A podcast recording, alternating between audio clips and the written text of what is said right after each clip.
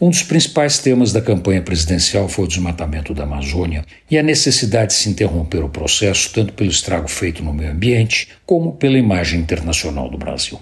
Logo depois de tomar posse, o presidente pegou o touro à unha e foi conversar sobre o assunto com europeus e norte-americanos. Antigos tratados e parcerias foram retomados. Novos acordos encheram as páginas dos jornais e as reportagens das TVs. As redes sociais pipocaram, repercutindo o assunto. Parecia que estava tudo resolvido e que o Brasil, de vilão global, se transformaria no anjo salvador, no herói do clima, no bom exemplo, a ser seguido pelo resto do mundo.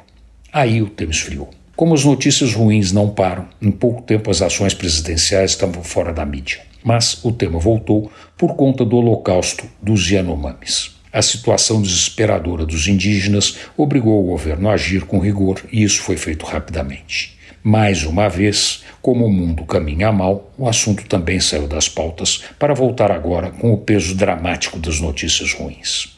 A realidade não é boa. Os levantamentos sobre os desmatamentos na Amazônia indicam que o total desmatado no primeiro trimestre de 2023 é o segundo mais alto desde 2016. Ninguém é ingênuo ao ponto de imaginar que a simples mudança de governo e do discurso sobre impedir o desmatamento tem o dom de mudar o quadro instalado na região amazônica. É claro que o processo não tem resultados imediatos, mas a questão é outra. Não se viu nenhuma ação estrategicamente planejada anunciada pelo governo para combater a ação dos criminosos ambientais. Em resumo, está tudo como sempre esteve. E é muito triste que seja assim. Antônio Penteado Mendonça para a Rádio Dourado e crônicasdacidade.com.br.